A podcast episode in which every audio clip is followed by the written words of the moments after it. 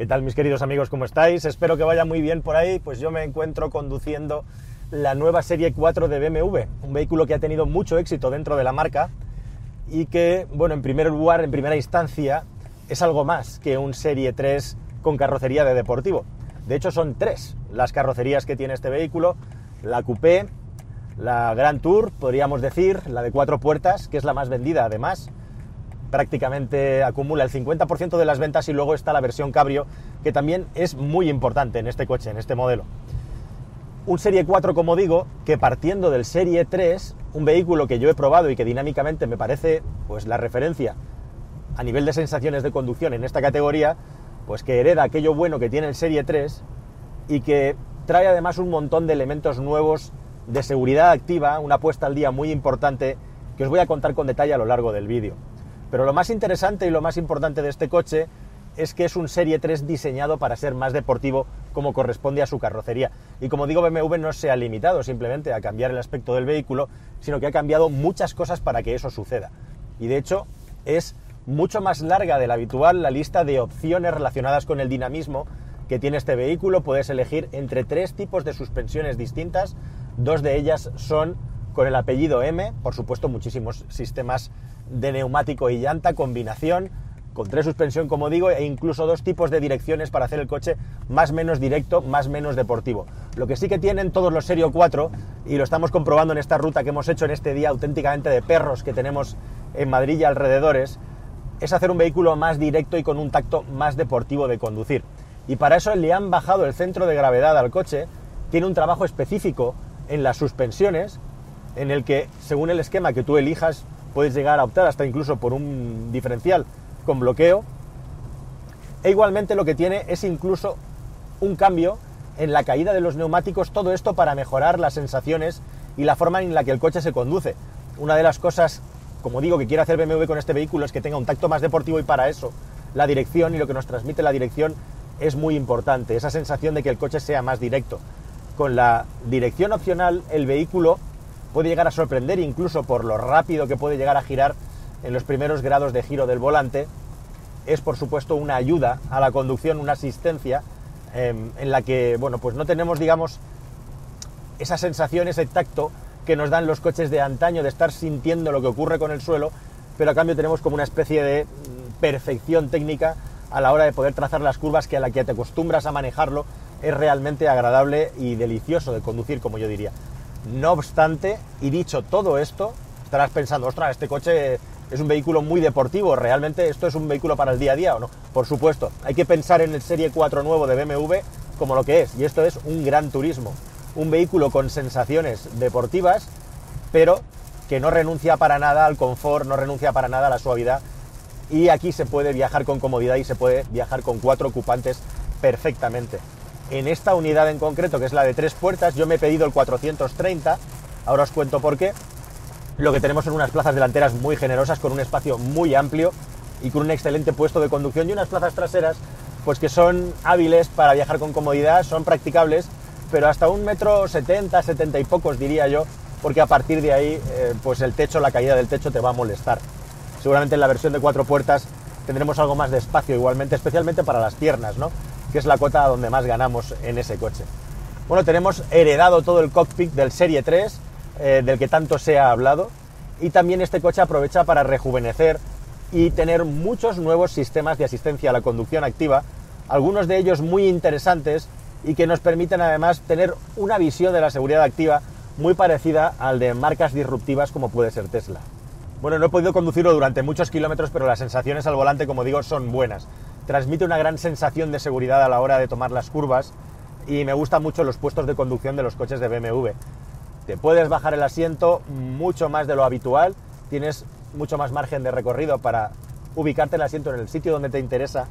Y una cosa muy interesante, yo diría que incluso divertida, es el grosor del volante, ¿no? El grosor del volante en los coches de BMW es algo distintivo también y especial, el tamaño y el grosor.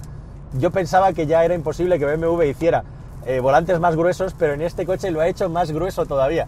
Es como digo, muy curioso porque, mm, bueno, yo no sé hasta dónde van a llegar, ¿no? Pero la verdad es que en la práctica, la forma de agarrarlo, el tacto, normalmente no solemos hablar de esto, ¿no? Pero es que en los BMW es especial. y este coche no podía ser menos. Tiene un tacto de volante eh, maravilloso. Y yo creo que es el volante más grueso que he conducido durante todo el tiempo que llevo probando coches. Es una cosa verdaderamente curiosa, llamativa. He escogido la versión 430 porque, bueno, es un guiño, ¿no? Siempre me han gustado mucho las versiones 330 de BMW. En su día el 330 precisamente tenía 258 eh, caballos eh, con 6 cilindros y ahora BMW sigue clavando exactamente la misma potencia, solo que 4 cilindros y turbocompresión. Y realmente respecto a, a los modelos base, la diferencia de precio, los 320 está sobre los 3.000 euros. Entonces es una diferencia de precio que te puede hacer llegar a plantear llegar a este nivel de potencia con un coche como este, ¿verdad? Em, está ahí diseñado para que tenga un precio inferior. BMW ha hecho una cosa muy llamativa a la hora de organizar la gama de motores y las tecnologías de los motores en la serie 4, lo está haciendo también en el resto de gamas. Y de momento BMW está priorizando que las hibridaciones ligeras se monten por defecto en todos los vehículos diésel, algo muy curioso y muy interesante. Esto puede tener sentido desde el punto de vista de que a igualdad de consumos los vehículos diésel tienen siempre unas emisiones de CO2 superiores.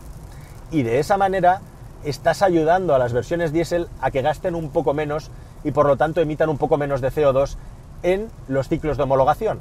Entonces, desde ese punto de vista, acabas creando un vehículo diésel que en algunos casos incluso va a poder optar a tener la etiqueta eco, con lo cual las ventas de diésel, eh, bueno, pues la marca tiene una puerta abierta, digamos, tiene una manera de poderlas amortizar y poderlas volver a vender, poderlas volver a vender, no, venderlas más de lo que se están vendiendo actualmente sería lo correcto. Pero curiosamente las versiones 420 de gasolina y 430 que estoy conduciendo yo no llevan hibridación ligera.